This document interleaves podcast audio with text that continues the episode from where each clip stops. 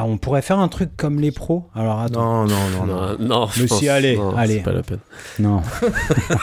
Lui-même, il y croit pas. non mais attends, je voudrais qu'on parte. Je voudrais qu'on parte. à tu veux 26. qu'on s'achète une montre rouge comme ça? C'est quoi une montre rouge? Comme dans les radios. Ah, j'aimerais bien qu'on ait des tops. Tu vois, c'est comme ça qu'ils font. Attends, non, non, pas tout de suite. Regarde, 5, 4, 3, 2, 1. Nipédu. Des petits. Les petits. Nipédu. Le podcast. Le podcast. École. École. Éducation. Éducation. Numérique. Numérique. Nipédu. Nipédu. Nipédu. Bienvenue dans Nipédu, Nipédu, saison 11, épisode 3. Nipédu, c'est toujours le podcast qui décode les transformations de l'école. Et dans cette émission, on va causer genre, mais surtout pédagogie cuir. Et je dois préciser que cuir, ça s'écrit Cuir. Q-U-E-E-R, pour ceux qui trouveraient peut-être que je le prononce mal. Euh, allez, nos- on, est toujours, on est toujours trois. Et vous le savez, je vais me coller à leur petit portrait. J'espère que pour ceux qui les connaissent le mieux, vous allez les, les, reconnaître et pour les autres, peut-être les imaginer. Allez, je commence. Je suis sûr que pour le premier, je suis sûr qu'ouïr chaque mois ces interventions éveille votre curiosité intellectuelle. Et je me suis demandé ce qu'il avait de, en lui de LGBTQIA+, puisque c'est le thème de l'épisode. Bon, ben, j'ai trouvé, c'est le gredin-beau, toujours quadragénaire, ibérique et affûté plus plus. Double plus pour toi, Fabien, ça te va? Ça me va, ibérique. Eh oui, ibérique avec un i, j'allais dire avec un h, mais pas du tout. Merci Régis pour ce portrait. J'espère que tu vas bien. De l'autre côté, vous le savez, c'est un as de la, de la querelle épistémologique, et vous le verrez encore dans cet épisode.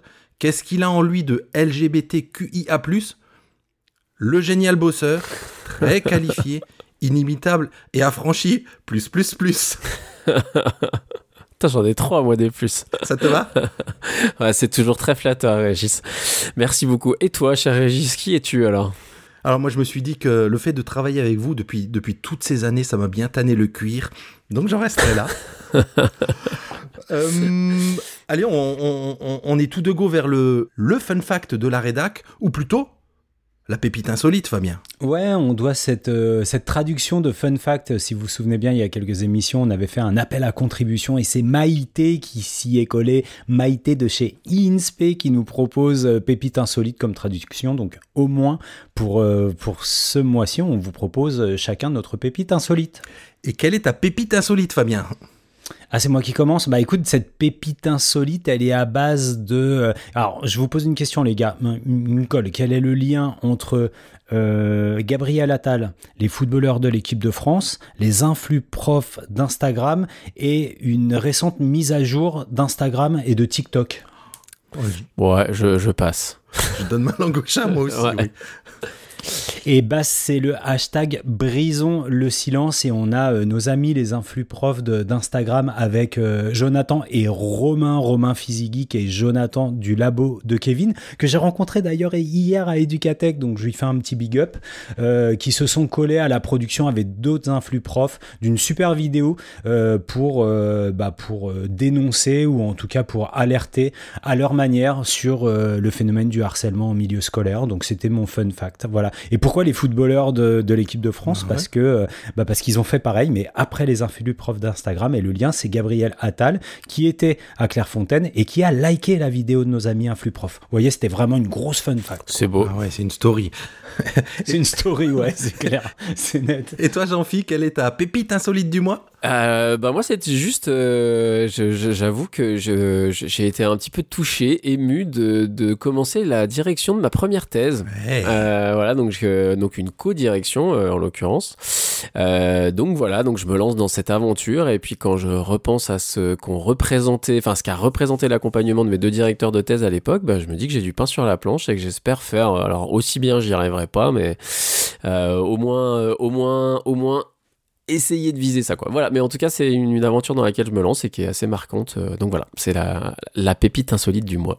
Et toi, Régis, ta pépite insolite? Pépite classe. Enfin, moi, j'avais, j'avais mis. J'ai passé l'après-midi avec Arnaud Alessandrin, sociologue spécialisé de- dans les questions LGBT. Et puis, j'ai barré, vous avez vu dans le conducteur, parce qu'en fait, il était effectivement dans les murs de, de, de, de Nancy où je travaille, mais il était capté en vidéo, donc on pouvait pas trop le déranger. Mais demain, Et c'est dommage que ce soit que demain, mais j'assiste à sa conférence. Ouais, et, et je rappelle qu'il a écrit un bouquin qui s'appelle Déprivilégier le genre. Ça aurait été génial de l'avoir cet après-midi. Mais bon, voilà, le, les hasards de la vie. Ouais, Pépite insolite. Ouais, c'est cool. Euh, Fabien, le sommaire de l'émission? Eh ben, euh, on vient de passer l'intro. On donnera la parole au poditeur avec euh, une petite, euh, une petite nouveauté euh, pour cette euh, parole des poditeurs. On commencera avec la FAQ du poditeur. C'est moi qui m'y colle. Et puis on ira euh, ensemble, les garçons, si vous le voulez bien, passer nos ceintures de couleur en pédagogie queer. Euh, la troisième rubrique, ce sera celle de Jean-Phi qui va nous parler de queeragogie. Joli néologisme, euh, Jean-Phi. À moins qu'il nous parle de didacto-queer. Et puis au milieu, bah, excusez-le de vous demander euh, pardon, ce sera la chronique de Régis. On finira avec une petite reco de la rédac. Allez, on file tout de suite faire la parole au poditeur. La parole au poditeur. Parole au poditeur, extraordinaire. On a une nouveauté, Fabien. C'est une parole auditeur euh, audio? Euh, oui, une parole au poditeur qui nous a été laissée sur le répondeur par Cécile. Salut les Nipédius, c'est Cécile, la prof de maths des Ardennes. J'adore vos émissions. J'adore le fait que vous arriviez à faire croire que le boulot de malade qu'il y a derrière euh, n'est rien du tout, que vous ne soyez jamais d'accord. J'adore aussi. Et c'est justement parce que vous bossez comme des fous que vos émissions sont agréables à écouter et que tout est fluide. Bref, c'était juste pour vous dire merci. Bonne émission. Eh ben, un grand merci à Cécile. J'en dis pas plus parce qu'on va vous le dire dans quelques secondes comment faire comme Cécile pour laisser des choses pour la parole au poditeur et aussi, et on y va tout de suite, pour la FAQ des poditeurs. La FAQ du poditeur. Troisième dame de pédagogie critique. J'adore. Ah, c'est- ah, c'est bon ça. Ouais, génial. Alors, la FAQ des poditeurs, on ne le dit jamais assez, c'est quoi, Jean-Phi? Alors, la FAQ des poditeurs, c'est votre FAQ. Euh, vous vous posez une question école, éducation, numérique, formation, recherche, tout ça, tout ça. Et ça vous taraude, ça vous empêche de dormir.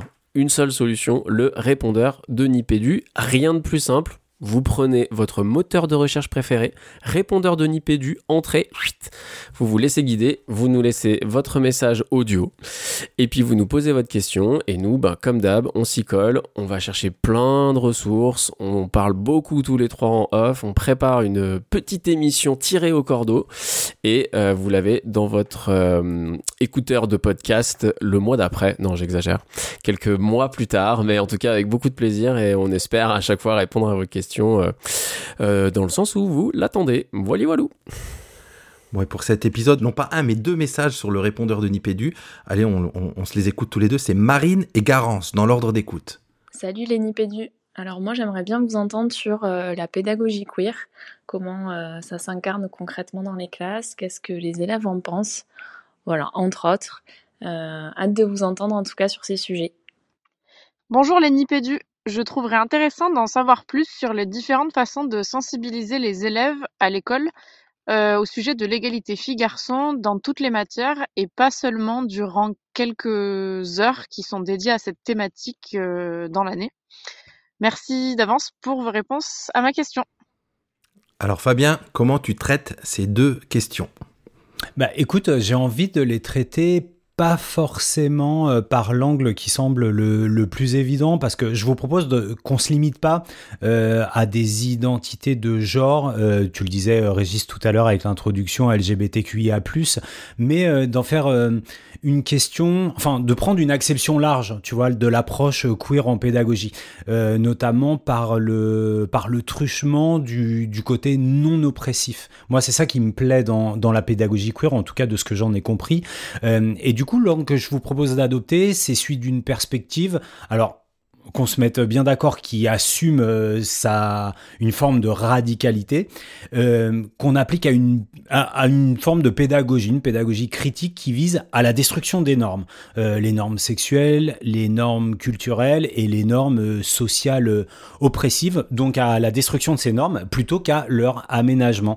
Et là, j'ai trouvé, pour illustrer ça, une phrase de, vous allez voir, quelqu'un qui, du coup, qui trouve bien sa place dans cette, dans cette émission, c'est une phrase de Didier Ribon qui dit, euh, à propos de cette pédagogie queer, une pédagogie qui euh, déjouerait au quotidien l'action normative de l'école au profit d'une normalisation des singularités. Est-ce que ça, ça jusque-là, ça vous va? Très bien. Carrément. Ouais. Alors l'idée c'est bon, merci d'être ok avec ça et euh, l'idée c'est que à, à travers cette euh, approche euh, critique, on va plutôt, en tout cas ce que je vous propose avec cette FAQ du poditeur et pour répondre euh, très concrètement à Marine et à Garance, c'est qu'on se penche plutôt sur le comment que sur le pourquoi euh, de cette euh, de cette pédagogie. Et, il m'a semblé que pour vous c'était plutôt ok d'aller directement sur le comment parce qu'il m'a semblé que vous étiez plutôt vous adhériez plutôt à cette, à cette forme de pédagogie. J'ai pu lire euh, une lutte dans laquelle je m'inscris totalement, dans un message Slack, et euh, un autre qui disait j'y suis sensible notamment à travers mon ado au point levé. Je crois qu'on retrouvera cette formule-là un peu plus tard. Donc je me suis dit que vous étiez OK et qu'on pouvait partir du principe que a priori, nous, on était sensible à, à ce combat, ou en tout cas à cette évolution, et qu'on pouvait se pencher sur le comment pour le moment. Vous êtes toujours OK, les gars Let's go. Oh yeah. Ok. Trop bien. Euh, finalement, la pédagogie queer, gars, telle que je l'ai comprise, euh, c'est mettre en œuvre dans son enseignement euh, une réflexion critique par rapport à ce qu'est la norme. Et cette pédagogie queer, moi, elle m'intéresse pour avoir travaillé beaucoup dans l'éducation et l'école inclusive. Elle m'intéresse parce qu'elle va, elle semble aller plus loin que la pédagogie inclusive. La pédagogie inclusive qui, elle, dit voici la norme et voilà comment on va te faciliter l'accès euh, à cette norme.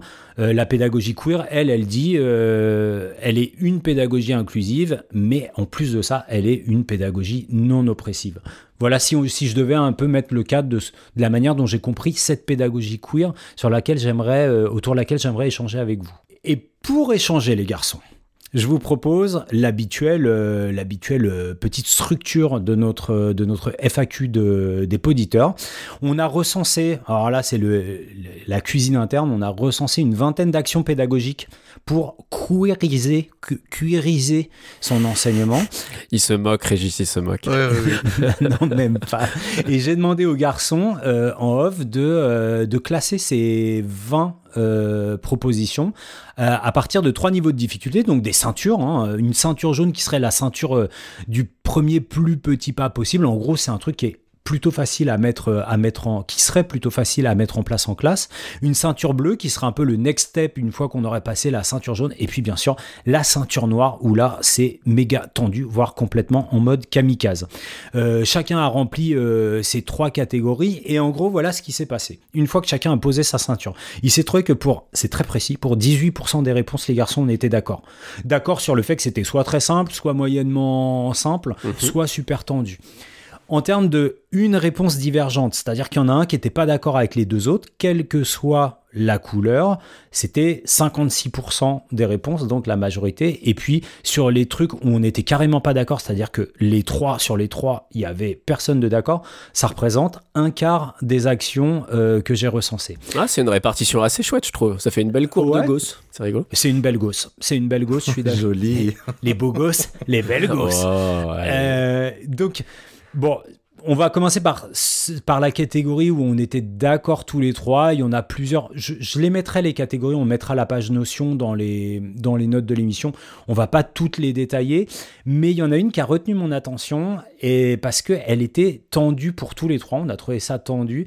Pourquoi est-ce que c'est si tendu d'associer les familles à cette démarche de pédagogie queer qu'on souhaiterait mettre en place? Est-ce que c'est euh, le conservatisme des parents d'élèves, leur rigidité, leurs attentes, la peur de, de toucher à l'intimité justement des familles à travers la pédagogie, enfin d'un truc qui serait un peu intime. J'aimerais bien vous entendre là-dessus. Euh, Régis, toi par exemple, pourquoi est-ce que tu trouverais ça tendu de, de- de- d'associer les familles à cette démarche? Alors, euh, euh, il y aurait plusieurs fils à tirer. Il y en a un premier qui m'est venu tout de suite en, en, épluchant un peu cette, euh, cette ligne-là. C'est le fait que il y a des familles. Alors, je parle plus pour les plus grands, hein, les plus grands élèves ou enfants, on va dire, hein, puisqu'on parle aussi des, on parle de famille. Où paradoxalement, l'école c'est la safe place par rapport à la famille. Je pense à ces, à ces ados qui se font rejeter parce qu'ils annoncent une, un, genre ou une sexualité ou un, une ouverture plus large que ce que les parents pourraient imaginer et, où il y a des rejets. Et ça arrive plus souvent que ce qu'on peut imaginer. Je me dis tiens si s'il y a déjà déjà ça dans, la famille euh, ah l'école elle a quand même une place centrale. Donc peut-être que je le prends par la tangente, hein, cette question, mais en tout cas, c'est ce qui m'est venu en, en, en tout premier. Et je pense aussi, alors j'ai, je l'ai pas lu en entier, mais le, le, l'article à l'école du genre de, Marie Duru, euh, Durubella, euh, où elle dit euh, l'éducation familiale et plus largement tout l'environnement social vise à faire acquérir aux enfants une identité de genre indiscutable. Donc je me dis, on marche sur deux jambes. Alors effectivement, c'est toujours mieux hein, quand l'école et la famille travaillent ensemble. Mais on va dire que s'il y a un, conflit pour le, la personne de l'enfant, euh, l'ado, euh, côté famille, bon, il, il- il reste l'école, quoi. Alors euh, moi en fait euh, j'ai répondu ça parce que je me suis tout de suite mis dans la peau du prof ou de la prof. Et puis je me suis dit dans ma classe j'ai des élèves euh, sans croyance religieuse, j'ai des élèves euh, euh, avec des parents très ouverts sur la question, d'autres pas ouverts. Bref j'ai une classe hyper hétérogène. Et si je commence à vouloir travailler avec les parents, je vais me retrouver à gérer tout un ensemble de situations multiples et diverses où ce sera difficile d'aborder ces sujets-là, et difficile pas pour les mêmes raisons. Donc à chaque fois, il va falloir que je change mon fusil d'épaule ou que j'adapte mon fusil, euh, enfin, euh, pour essayer de faire rentrer les parents dans cette démarche. Et en fait, c'est pour ça que ça m'a paru. Donc moi, je me suis vraiment mis à la place du prof. Je me suis dit, mais déjà, je pense que c'est difficile à faire avec l'hétérogénéité des élèves dans sa propre classe, mais avec en plus l'hétérogénéité que des élèves que, et ce que ça révèle par rapport à l'hétérogénéité probable de ce qu'il y a derrière pour les parents et pour les cadres sociaux, les cadres religieux, les cadres culturels qui sont embarqués. Ah, je trouve que c'est, enfin, ça me paraît extrêmement difficile. Régis, tu nous avais partagé euh, un article de Hashim Hakim de l'université de, Calgary qui nous propose plusieurs axiomes autour de la pédagogie queer. On vous mettra euh, les références dans les notes de l'émission. Et il commence, si tu te souviens bien de l'article, ça publie par euh, une anecdote où il avait fait intervenir euh, un auteur queer, euh, Simon Boulris, qui est californien, je crois, en tout cas qui est nord-américain. Et, euh, et suite à l'intervention de Simon Boulris et de son ouvrage qui parle notamment de la différence et de, la façon de vivre la différence quand on est adolescent, il avait envoyé une infolettre aux parents qui et, et la direction de son établissement lui avait lui avait demandé de ne pas envoyer cette infolettre. Je sais pas si tu te souviens de cette anecdote là. Ouais, ouais, je m'en, je m'en, je rappelle bien. Je saurais pas détailler plus euh, derrière, mais effectivement, euh, l'idée c'est que lui il travaillait sur l'ouverture. Hein, il, fait, une, il fait une, une- petite étude autour de ça. hein. Donc, euh, il travaillait sur l'ouverture et en se disant que bah, on va complètement ouvrir les choses en, en même côté famille. Et finalement, c'est la direction qui a mis, qui a mis le haut là en disant bon bah on va pas, en gros, mettre euh, une espèce de, de presque de plateforme de doléances ou en tout cas donner à accès à ça, pardon. Et il y avait une espèce de crainte. Donc là, on était dans un espèce de trinôme entre l'enseignant, les familles et la direction. Donc euh, peut-être que c'est ça que tu veux pointer en, parlant de, ça, en disant que bon bah ça se joue pas forcément directement entre les enseignants et les parents. Il y a aussi euh, la direction, pour le dire d'une d'une manière simple. Ouais, c'est ça. Et ça me fait penser qu'il y a une super ressource qu'il y avait aussi euh, dans, dans notre dossier. C'est le site Soji 123. J'ai plus l'acronyme de, Soji en tête, mais qui est euh, un site plutôt à destination euh, des parents et des familles face à l'expression d'une euh, d'une singularité chez leurs enfants. Et il est très très bien fait et recommandé. C'est un, site nord-américain. En français, il est québécois. Et c'est vraiment une référence de fou. Je l'ai trouvé génial ce site. Soji 123. Euh, Je- je- Pardon, Régis, vas-y. Ah oui, je- non, j'allais juste dire non, non. Euh, OSIG en français pour orientation sexuelle et identité de genre. Ça dit bien Mhm. ce que ça veut dire hein, pour le coup. Ok, trop bien. Merci pour la précision. On a été un peu long, les garçons, alors qu'on était tous d'accord à réimaginer quand on va aller dans la catégorie le divergent. Alors, pour cette catégorie, vous vous souvenez, il y en a un de nous trois qui n'était pas d'accord. C'est d'ailleurs lui que je vais pointer du doigt, là, tout de suite maintenant. Euh, j'ai cherché où est-ce qu'il y avait des divergences les plus marquées. Et alors, ce que j'ai trouvé, c'est sur la catégorie, donc attention, l'action en question, c'est adapter, euh, individualiser, différencier les appréciations sur les bulletins. Euh, pour nous, Régis, fastoche, et pour Monsieur Maître, super tendu. Alors pourquoi tendu, Jean-Philippe? Alors, En fait, pour tout dire, quand j'ai relu le conducteur tout à l'heure, je me suis dit putain, pourquoi j'ai mis ça? Ah, J'adore. Non, mais, ça y est, bien. mais en fait, ça m'est revenu. Ça m'est revenu. Et euh, en fait, pour tout dire, rien que mon intervention précédente, j'ai vécu ça. C'est-à-dire que, en fait, je pense que les appréciations sur le bulletin, ça fait partie de ces choses qu'on fait de manière un peu automatique. Enfin, tu vois, automatique, en tout cas, sur lesquelles euh, il y a des routines, il y a ce genre. Et je pense que, enfin, c'est pas je pense, et c'est ça que je voulais dire que qui était difficile. C'est que je pense que c'est parfois dans les actes ou dans les formulations ou dans les propos qu'on va dire le plus naturellement possible qu'il va être difficile de euh, d'être vigilant à tout ce qu'on embarque, notamment sur la question des disciplines scolaires. Tu vois, justement, quand euh, je suis prof de je sais pas quelle discipline où il y a tel stéréotype ou ce genre de choses. Euh, et, je pense qu'en fait, c'est vraiment dans les dans les comportements les plus anodins que c'est le plus difficile d'être extrêmement vigilant à ce qu'on peut laisser passer euh, comme euh, comme ouais comme comme stéréotype ou comme mot qu'on utilise ou voilà. Et c'est pour ça que j'ai j'ai voulu signifier ça. Régis, tu vas dans le sens de Jean-Phi? Moi, je veux bien justement euh, tordre complètement ce truc-là en me disant, bah justement, s'il y a une situation où tu peux être posé et, de manière euh, réfléchie, tu vois, au ce moment où tu remplis tes bulletins, sachant l'importance que ça a hein, pour, euh, pour, les, pour les élèves, on s'en rend souvent pas compte. Bah, c'est là que tu as le temps de poser les choses, de bien t'adapter à chacun des élèves, de, tu vois, c'est, c'est, ce- ce- ce- de trouver les bons mots et de, et d'être vraiment au plus proche de cette de la personnalité de cet élève-là, même si je sais bien hein, comment que c'est compliqué et comment on, on les traite parfois à la chaîne ces bulletins, mais je me dis, bah, il y a l'importance dans ce petit geste du quotidien, en tout cas moi je le vois comme ça, qu'on peut, qu'on, qu'on, euh, comment on peut l'investir par ce petit bout de la lorgnette et je me dis, ah moi ça me, je pense que c'est pas si difficile que ça, quoi. Et, euh, et sur cette question des appréciations, merci messieurs. hein, moi, je repense à, une intervention de Fanny Gallo chez ma copine Nathalie Dreyfus.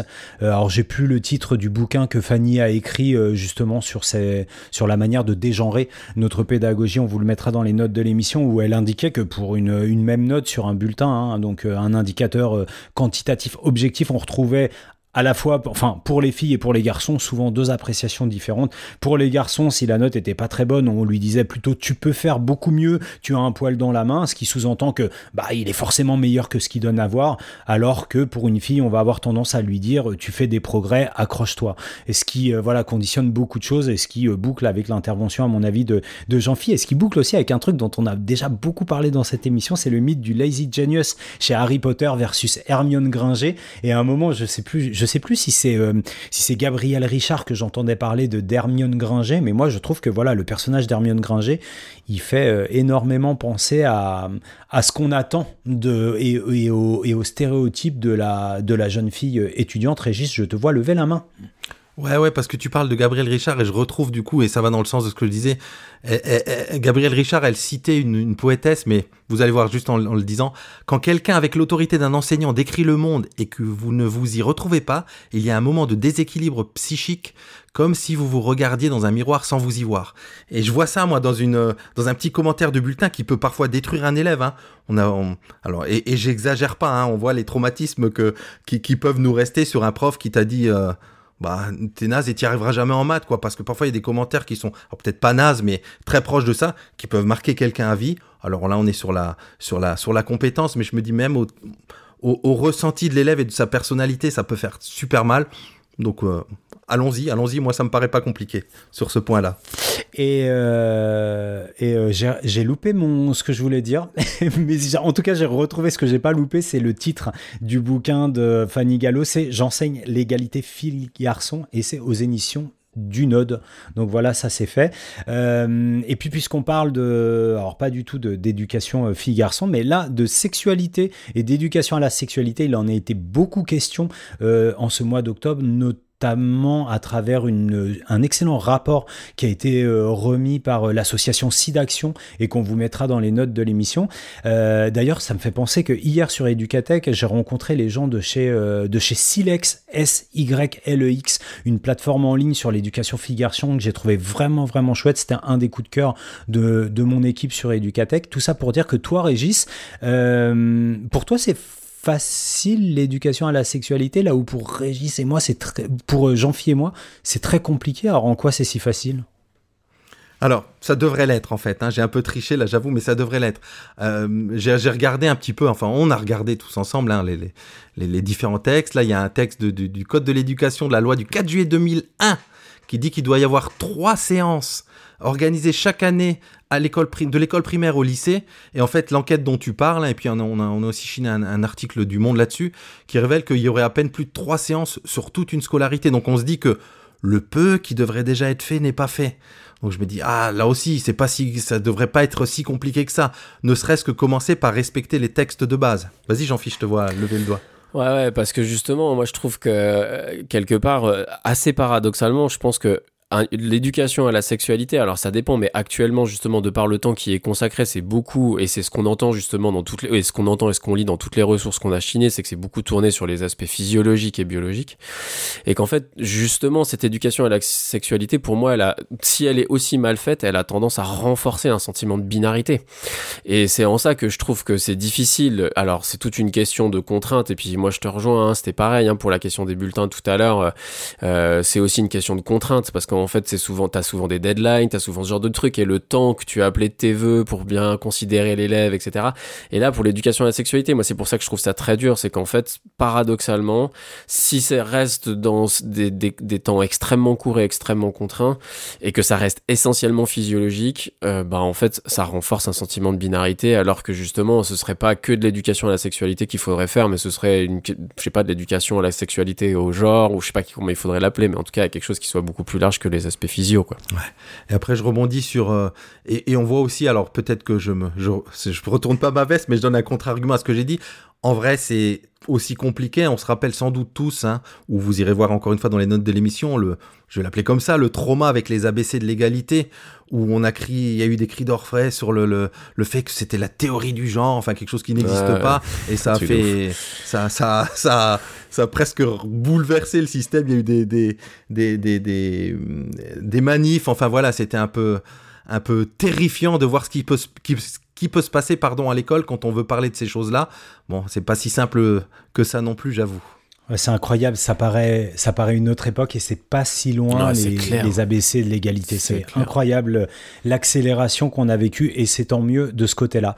Euh, ils ne sont pas du tout d'accord. C'est la troisième catégorie. Et alors là, j'ai été extrêmement surpris puisque euh, on parlait d'écriture épicène. Alors, on s'est un peu foiré sur ce truc-là parce qu'il y avait une catégorie écriture épicène et une écriture Inclusive. et une catégorie Ah ouais. écriture inclusive et je pense que c'est moi qui ai fait des raccourcis et derrière l'écriture inclusive je pense que j'y mettais le point médian là où l'écriture épicène j'y mettais des bonnes pratiques de euh, euh, on dégenre ou en tout cas on ne genre pas euh, la grammaire. Et là aussi on est en plein dans l'actualité les garçons suite euh, aux annonces de notre président à Villers-Cotterêts il y a quelques semaines.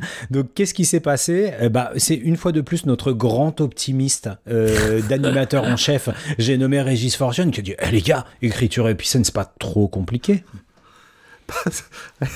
Merci. Ça devrait l'être, je me dis encore une fois. Alors, évidemment, ça touche à la langue, donc, euh, je, je suis pas naïf, hein, ça touche presque à l'identité même d'un pays. Encore une fois, on voit que dès qu'on touche à ces choses-là, il y a des levées de boucliers, des murs, euh, des murs entiers. Tu l'as dit, hein, euh, notre cher président qui a dit le masculin fait le neutre.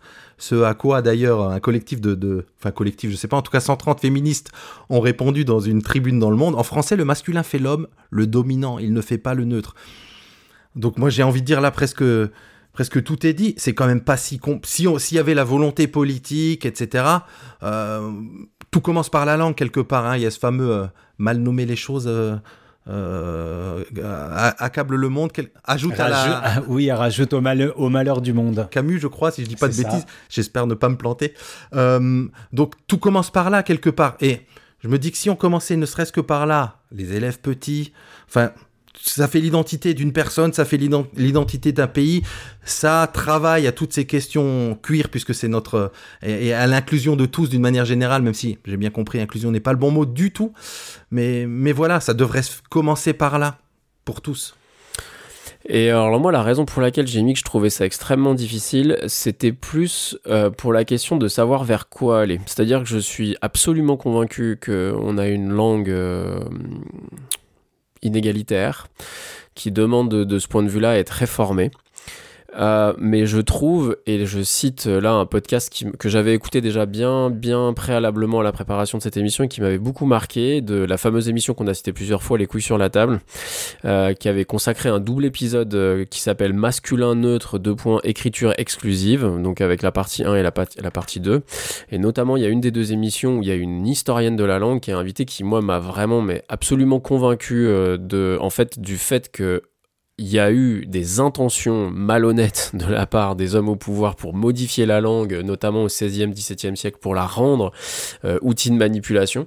Et en fait, ça m'a aussi ouvert les yeux sur les solutions possibles. C'est-à-dire qu'il existe plein de solutions, en fait, et des choses qu'on eu existé dans la langue française. Et étant donné le fait qu'on a des levées de boucliers, étant donné la réaction de notre président, euh, bah en fait euh, déjà les gens sont pas prêts à réformer la langue. Et s'ils étaient prêts à le faire, je pense que les débats qu'il y aurait sur qu'est-ce qu'il faut faire, enfin qu'est-ce qu'on pourrait faire hein, pour rendre notre langue moins exclusive et plus inclusive, je pense qu'en effet on n'y est pas encore. Et ça interroge encore plus ce que l'on pourrait enseigner euh, à nos élèves lorsqu'on est enseignant aujourd'hui et qu'on est dans cette situation un peu de, pour le coup, d'impasse par rapport à, à cette question-là. Et là, Jean-Philippe, tu me donnes une très belle opportunité certainement pour clore euh, cette première rubrique. Je regarde Régis qui hoche de la tête.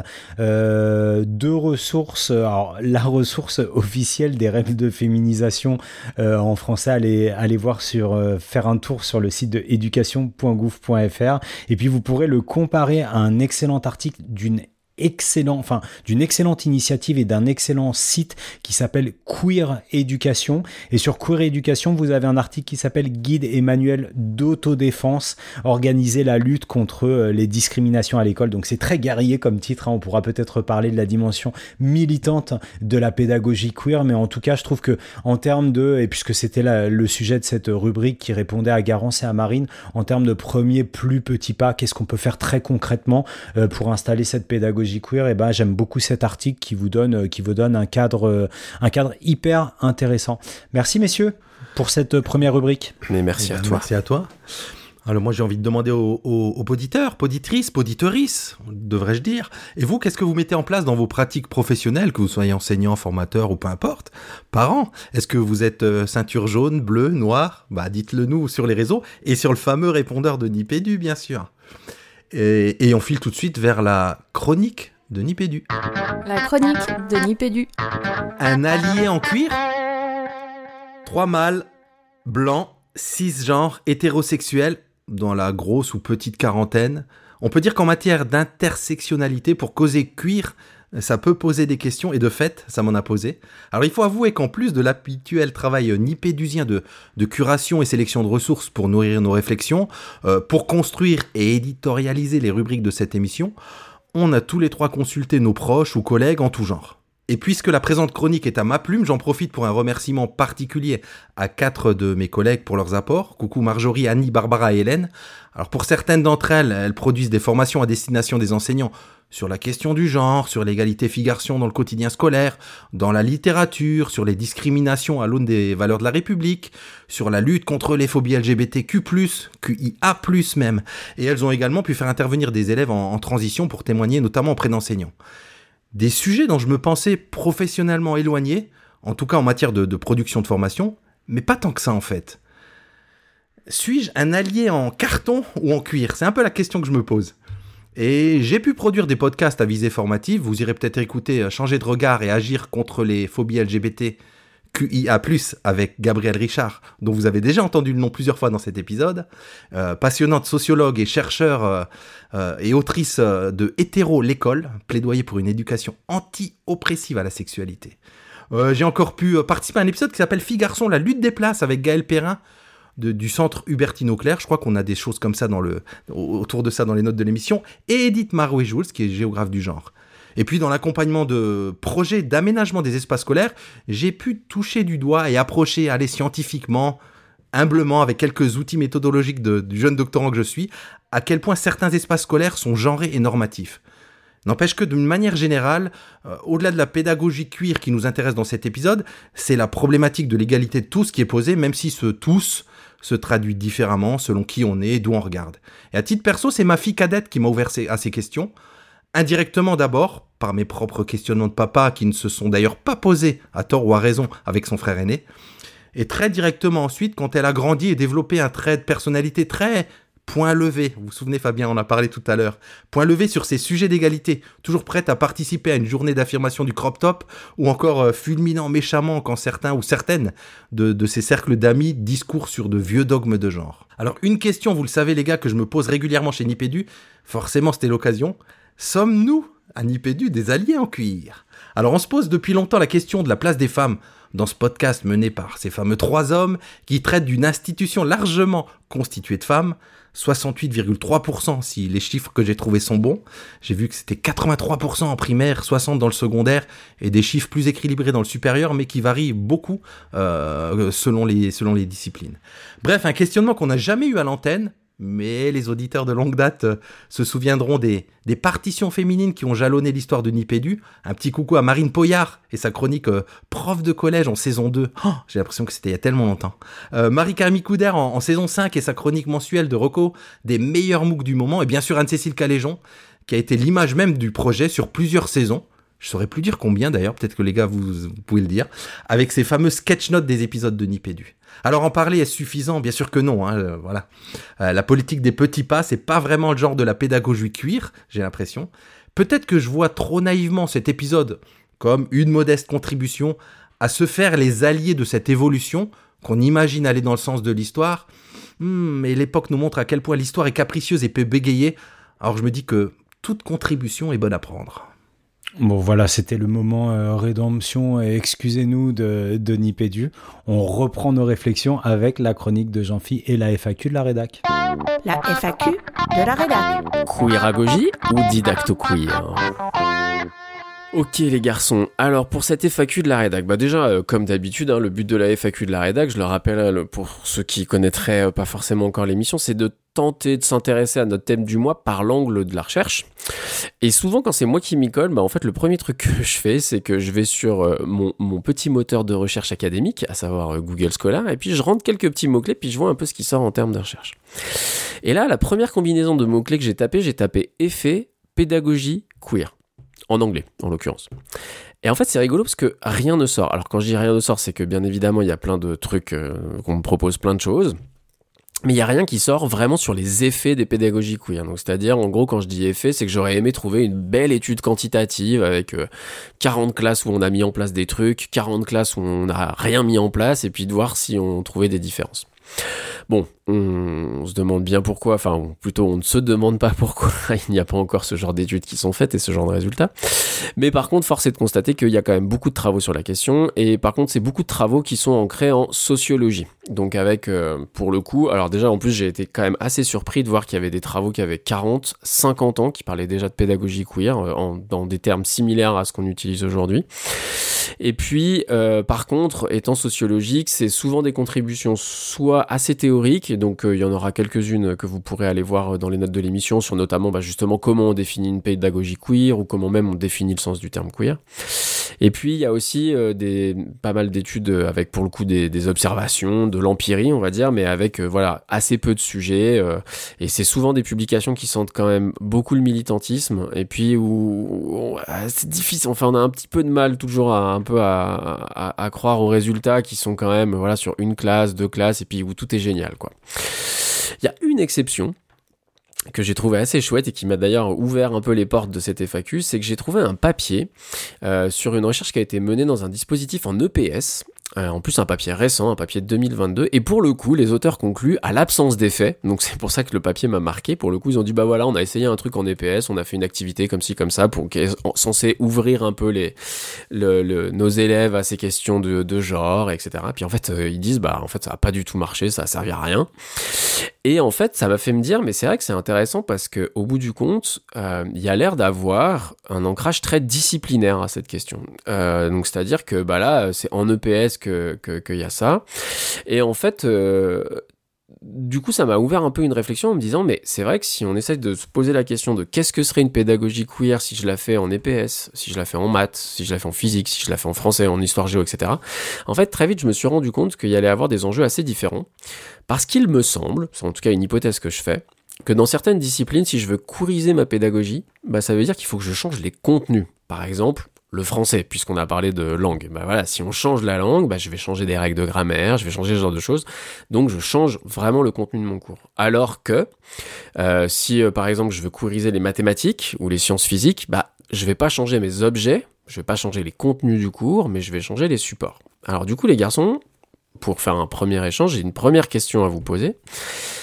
Est-ce que vous avez l'impression, comme moi, qu'il serait effectivement plus simple, entre guillemets, parce que ça ne concernerait que les supports, de queeriser les matières, on va dire scientifiques, pour le dire largement, euh, et que ce serait beaucoup plus compliqué de queeriser les humanités?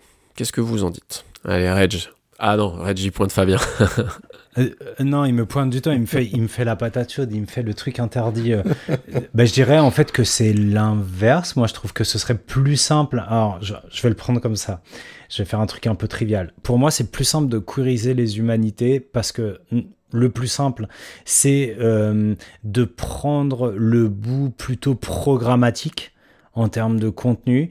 Et je trouve que tu vois les angles que tu peux prendre en littérature. On parlait tout à l'heure de, travailler sur la langue. Tu peux avoir un travail sur la langue, en français notamment, et euh, te dire dans plein de contextes de bah, comment est-ce qu'on joue avec la langue euh, pour en faire, euh, tu vois, pour en faire un, un vecteur ou un non-vecteur d'oppression par exemple, avec de l'écriture épicène, où tu peux avoir des cycles sur des autrices. Euh, donc tu vois, de montrer aussi que euh, non, ça n'est pas euh, une société d'hommes dominants. Et on peut faire la même chose avec, tu vois, on parlait humanité avec, avec l'histoire, par exemple. C'est Fanny Gallo, je crois, qui parle de, de frises chronologiques historiques avec les grandes femmes plutôt que de parler des grands hommes.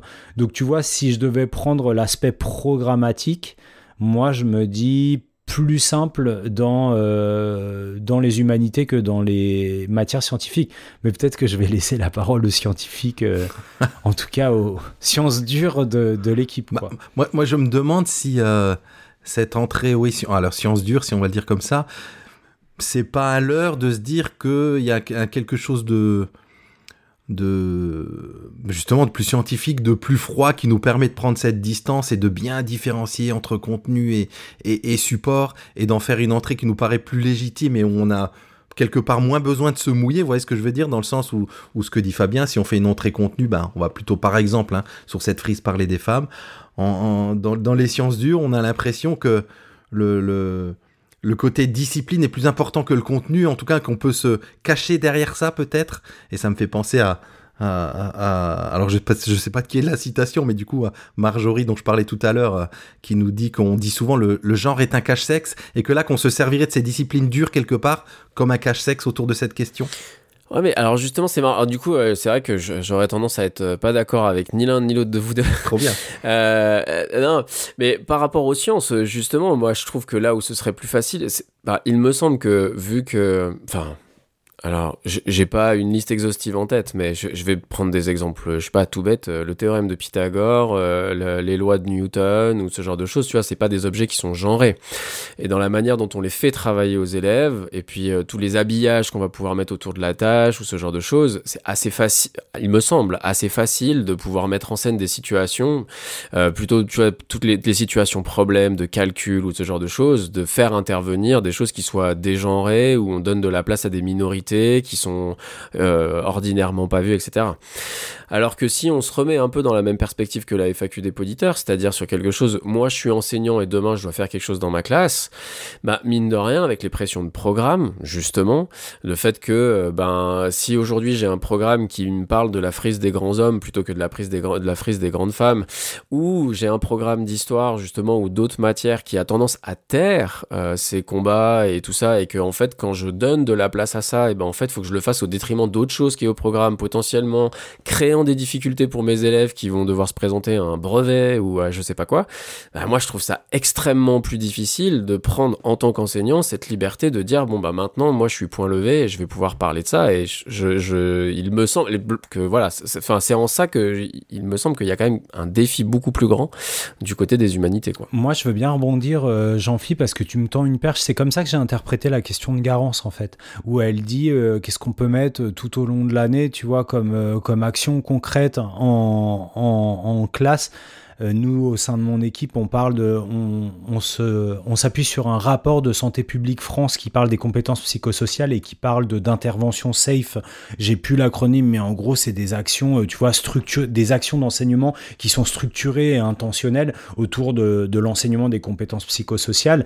Et nous, on essaye de faire la même chose avec, euh, avec l'équipe dans laquelle je travaille autour des transitions écologiques dans le secondaire. C'est-à-dire comment est-ce que tu peux croiser l'enseignement disciplinaire et à l'intérieur d'un enseignement disciplinaire mettre du contenu qui est lié aux transitions écologiques.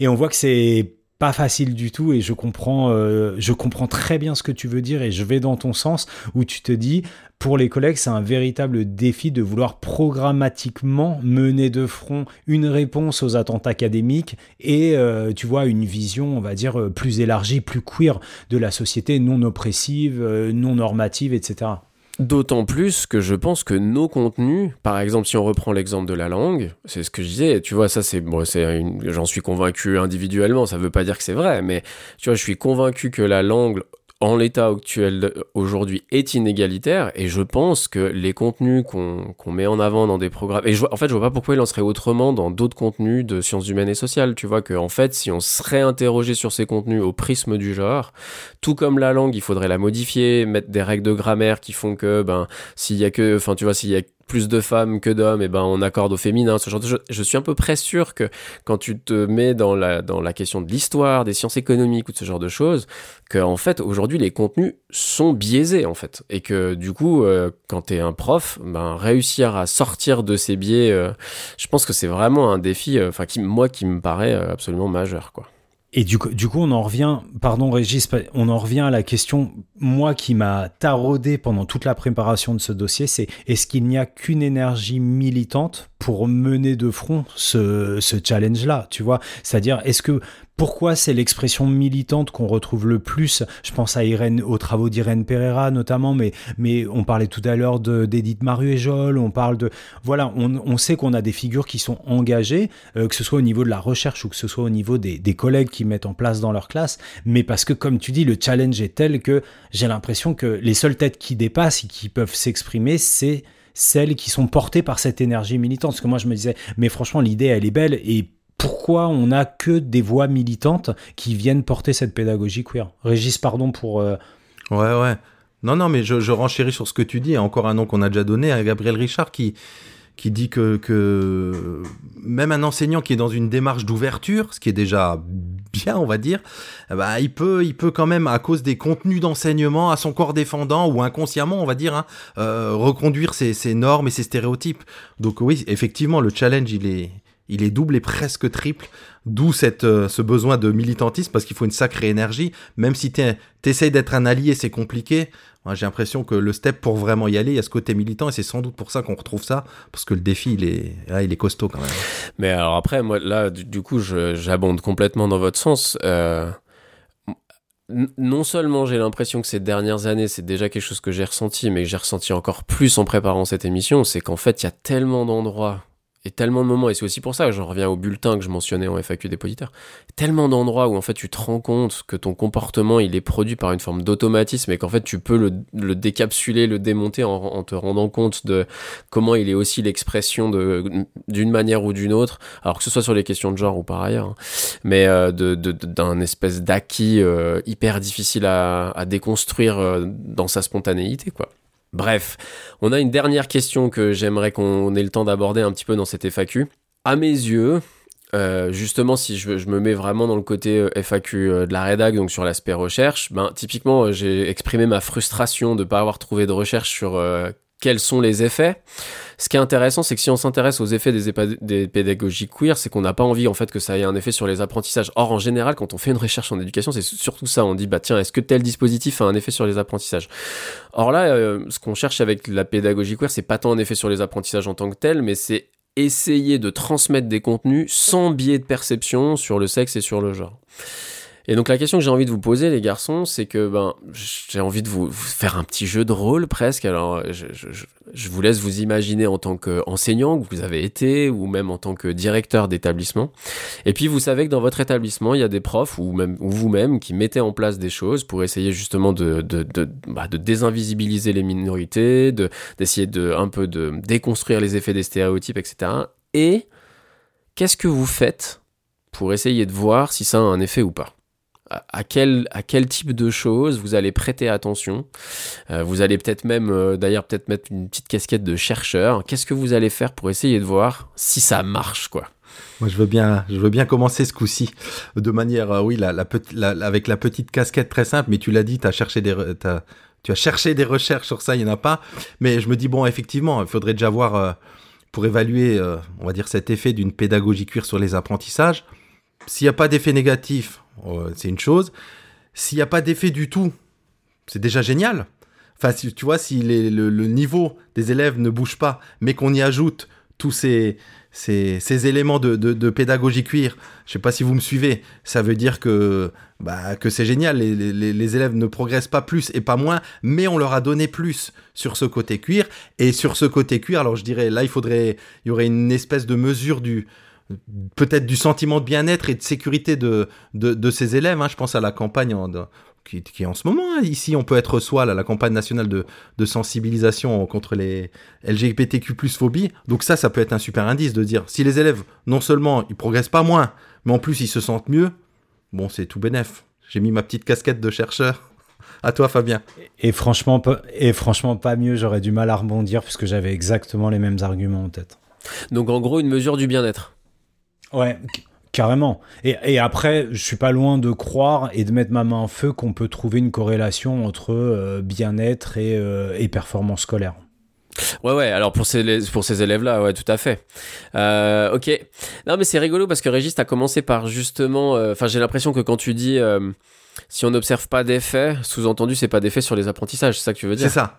Oui, c'est ça. Ouais, alors qu'en fait, qu- quelque part, ce qui pourrait être aussi intéressant, et c'est un peu comme ça aussi que j'avais pensé cette question, c'est de dire que bah, non seulement il y, a ces, il y a ces élèves qui sont en souffrance, parce que eux, en termes d'identité, se reconnaissent dans quelque chose qui n'est ni binaire, enfin voilà, dans, dans, une, dans une des identités qu'on a euh, euh, beaucoup citées dans, dans ces émissions. Donc il y a eux, mais je me pose aussi la question de l'effet sur les élèves qui ne sont pas concernés, c'est-à-dire et justement sur euh, leur comportement, c'est-à-dire peut-être que justement, alors je vais tout de suite un peu dans la caricature, mais les élèves harceleurs ou les élèves qui pourraient vite avoir la petite blague un peu déplacée, mais d'ailleurs ne serait-ce que sur les filles, enfin tu vois, ou enfin les garçons sur les filles, ou peut-être d'ailleurs des filles sur les garçons. Mais tu vois, aussi, moi je serais aussi curieux de, de voir si on peut pas mesurer des choses sur, euh, ben, je sais pas, je veux dire n'importe quoi, sur les sanctions qui ont pu être prises là-dessus, sur, euh, euh, et puis aussi une mesure éventuelle, tu vois, de, des stéréotypes que les gens se font. C'est-à-dire, euh, tu vois, un petit questionnaire euh, qui pourrait être passé en disant, ben, je sais pas, vous croisez tel type de personne dans la rue, quelle est votre réaction? Enfin, après, bon, ça, euh, faire des questionnaires, c'est un métier. Je vis avec quelqu'un dont c'est le métier, donc je le sais. Donc là, je sais que la question que je viens de donner comme exemple est vraiment pourrie. Mais, euh, mais toujours est-il que, voilà, moi, je pensais aussi à ce genre de choses, tu vois. C'est-à-dire, euh, bien évidemment, le bien-être de toutes et de tous et, de, et, et des personnes qui sont non binaires.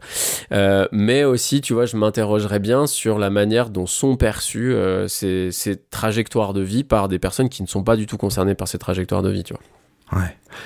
Moi, je, je, veux, je veux bien rebondir encore un coup. Je repense à ce que m'a dit ma, ma collègue. hein, on l'a dit, on a consulté pas mal de collègues qui m'a parlé de des mesures du bien-être subjectif et d'un chercheur qui s'appelle Benoît Galland. Je viens de chercher pendant que tu Ouais, parlais de. Jean-Philippe. Donc, il est docteur en psy. Ah, tu connais sans doute à l'UCL, à Louvain? Ouais, ouais, je le connais, ouais. Ouais, ouais, tout à fait. ouais. Ok.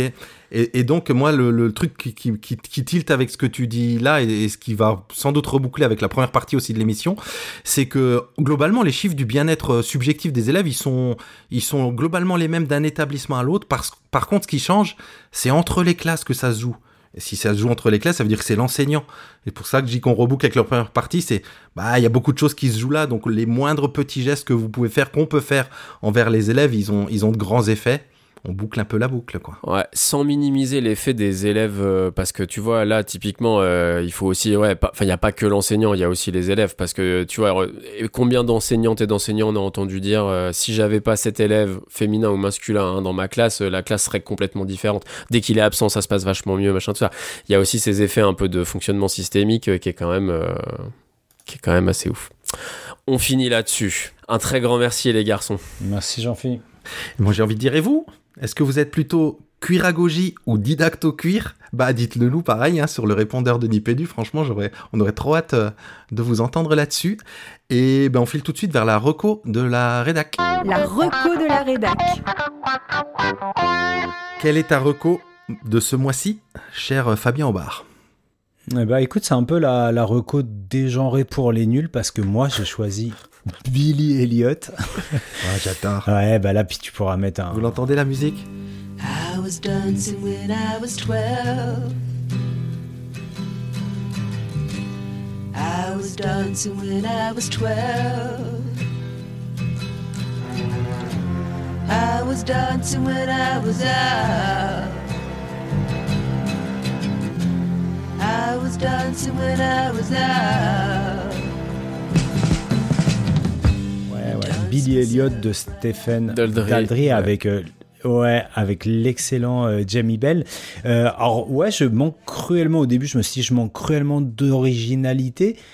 Et puis je me suis dit que cette reco, euh, elle était en fait. Pourquoi une reco pour les nuls? Parce que je me suis dit que ça fonctionne bien pour euh, le, le, cisgenre euh, diadique que je suis, parce que ça vient flatter ma perception de, euh, de la différence en fait. Je trouve que tu vois, en termes d'acceptabilité, c'est vraiment le dégenrage pour les nuls, Billy Elliot, quoi, parce que il est en fin de compte très masculin. En tout cas, c'est vrai, c'est vrai quand il est grand et c'est vrai quand il est petit, c'est un vrai petit bonhomme.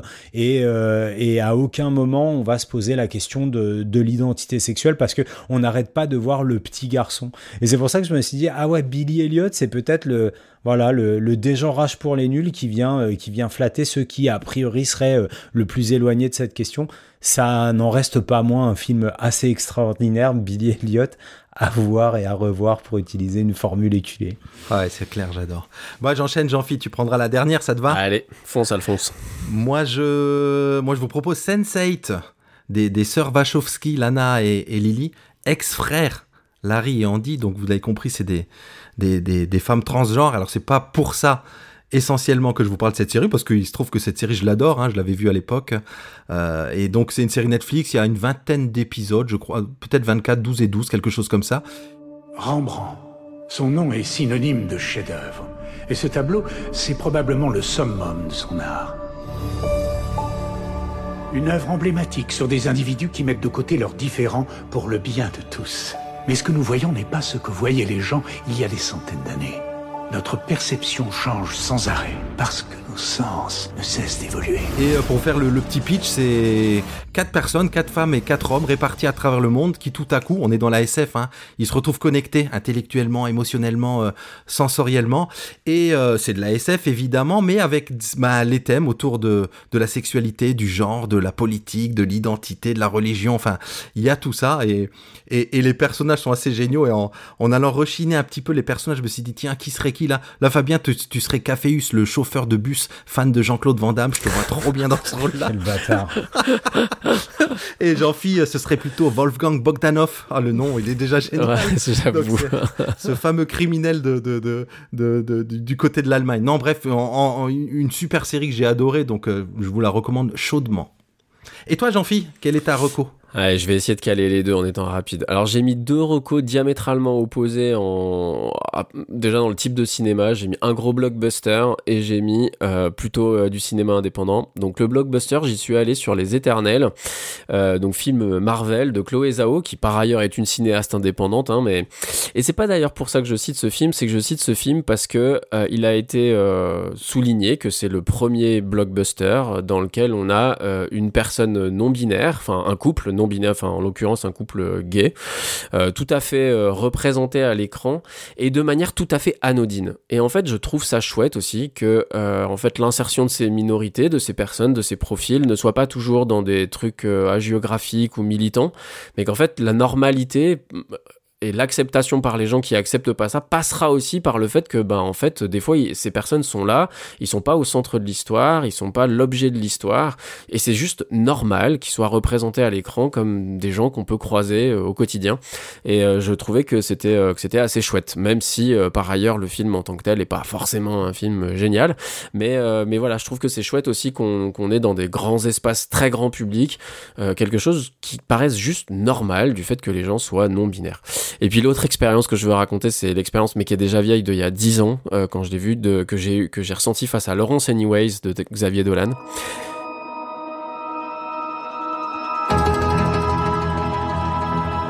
Au début, quand je t'ai vu, Fred, j'ai pensé que ça s'en irait. Je t'aime tellement. Proust explique beaucoup pour mon goût. 300 pages pour nous faire comprendre que Tutu encule ta table, c'est trop. Ça fait 35 ans que je vis comme ça et c'est un crime. Je comprends pas. C'est très important, faut que ça sorte, faut que je te le dise Je vais mourir si je te le dis pas Tout ce que moi j'aime de toi. En fait, et je sais pas si c'est parce que le film traitait à l'époque, et puis peut-être que je- si je le regardais aujourd'hui, ça se passerait pareil quand même d'un sujet qui toujours te, peut potentiellement mettre mal à l'aise. En l'occurrence, le pitch, c'est que c'est une- un prof d'histoire qui du jour au lendemain décide de venir en classe habillé en femme, en étant homme, euh, alors qu'il est dans une relation de couple hétérosexuel, etc. Et la première demi-heure du film, j'ai cru que j'allais arrêter le film. Et je sais pas si c'est à cause du sujet ou à cause de la manière dont c'est fait, etc. Et je, franchement, je déteste m'arrêter au milieu d'un film. Et je suis allé au bout du film et je l'ai absolument adoré. Et je n'ai jamais vécu ça avec un autre film. Vraiment passer de ce truc de Oh, j'arriverai jamais au bout, je vais m'arrêter. Et pourtant, je vais au bout et j'adore quoi. Et euh, voilà. Donc c'était le, le- le- la petite euh, la, petite euh, la petite anecdote euh, sur Laurence Anyways, qui est vraiment un film absolument génial et qui a peut-être contribué il y a dix ans à m'ouvrir un peu l'esprit sur euh, sur toutes ces questions. Ah, la puissance de Xavier Dolan. Ouais, laisse tomber. Euh, eh bien, on arrive au bout de cette émission. Euh, nous, on va vous dire au revoir de notre manière traditionnelle, sans oublier de vous dire que le mois prochain, on va se coller à un thème génial aussi les avatars en éducation. Waouh! Oh yeah! Oh yeah! ouais, comme on dit. Mais où ils vont chercher ces thèmes, les Nipédus C'est fou ça. Bon, d'ici là. D'ici là, bah, gardez la pêche. Et crachez le noyau.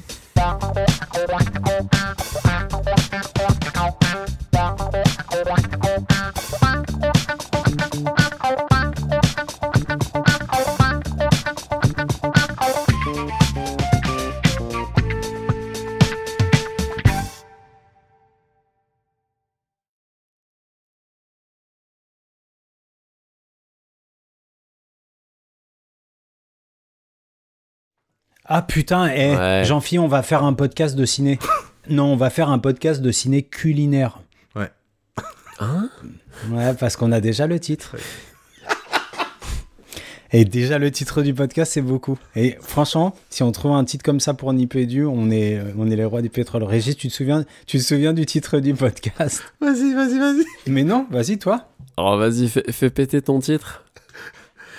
Mi-film, mi-raisin. Mi-film, mi-raisin. Tu vois, le podcast des films nazes. Hein, le podcast des films culinaires. Et nazes. Bon, c'est non. Ouais, ah, ok, d'accord, pardon. Eh, vous êtes en forme. hein. Très.